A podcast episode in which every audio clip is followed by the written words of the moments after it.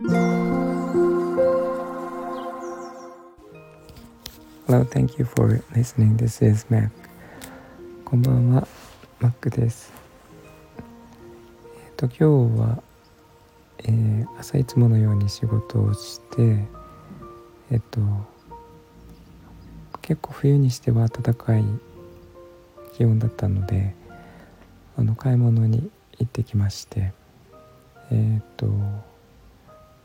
よく行くんですが、えっ、と、ヨーロッパの街並み街並みというか家が、えー、集まっているところがあってで、え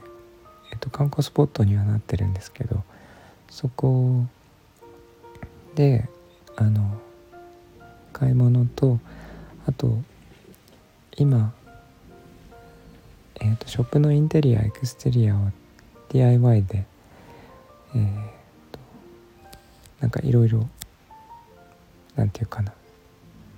お店の雰囲気を変えてるんですけど今のお店があのえー、と前のオーナーさんのお店の雰囲気になっていて、えーと、陶器を売っていた和風っぽいお店なんですね。でそれを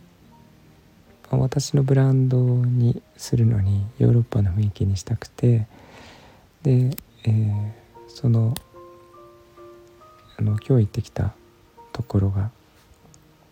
えーと、萌木の村っていうところなんですけど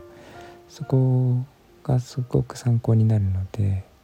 えーと、買い物もするんですけどそこでえっ、ー、とショップの飾り方とかあとは外見ですね。外観をどうすればもっと可愛くヨーロッパの風ヨーロッパ風に見せられるのかっていうところをちょっと研究してきました。そことあとえっ、と家の近くにあの花屋さんがありましてそこもすごくよくあのえー、まあ外も中も飾り付けがされていて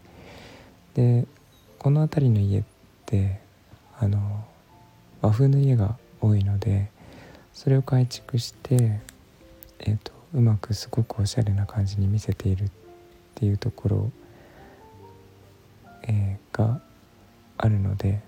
そこを、まあ、どう変えればいいのかっていうところを写真とかビデオとか撮って、ちょっと研究してきました。なんとなくいくつかポイントをつかんできたのでやってみようと思います。あの和風の店だったとはいえあの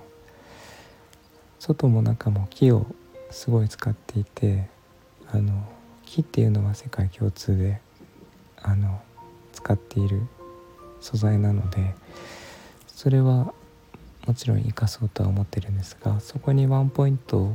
加えるだけでかなり変わってくるんじゃないかなっていうとコツをですねなんとなく掴んだのでそれをちょっと実践で試してみようと思ってます。あのなんかいつも試してやとりあえずやってみて大丈夫なのかっていうのを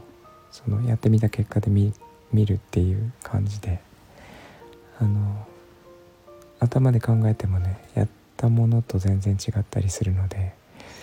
なんかとりとにかくやってみるっていう感じ。で、えー、動いています。で私の場合お店の中も外もそうなんですけどお庭があって庭のところに石碑とかですねあのすごい純和風の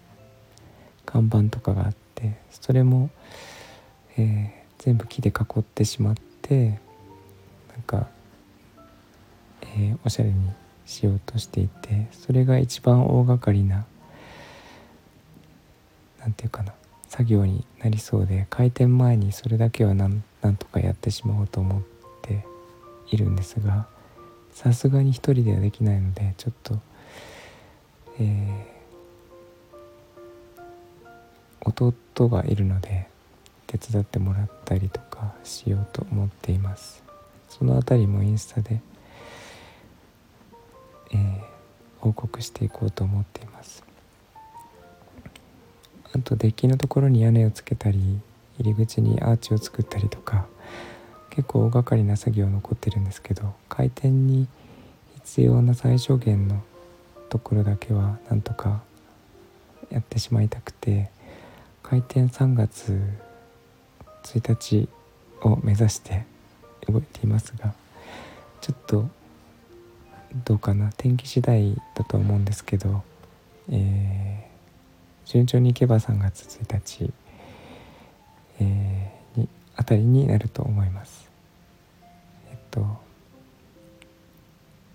まあいろいろ失敗とかあると思うんですが10個やって8個は失敗してるので今のところあのまあそこから学んで次にっていう感じで進んでるので、えー、なんか何歩進んで何歩下がるみたいな感じなん感じでゆっくりなんですけど応援していただけると嬉しいです。ということで、えー、細かいところはまたインスタで報告していこうと思います。えっ、ー、といつも聞いていただいてありがとうございます。えー、みんなが優しく穏やかで幸せで健康でありますように。Thank you for listening and I hope this episode will warm me up just like a blanket. Thank you. Bye bye.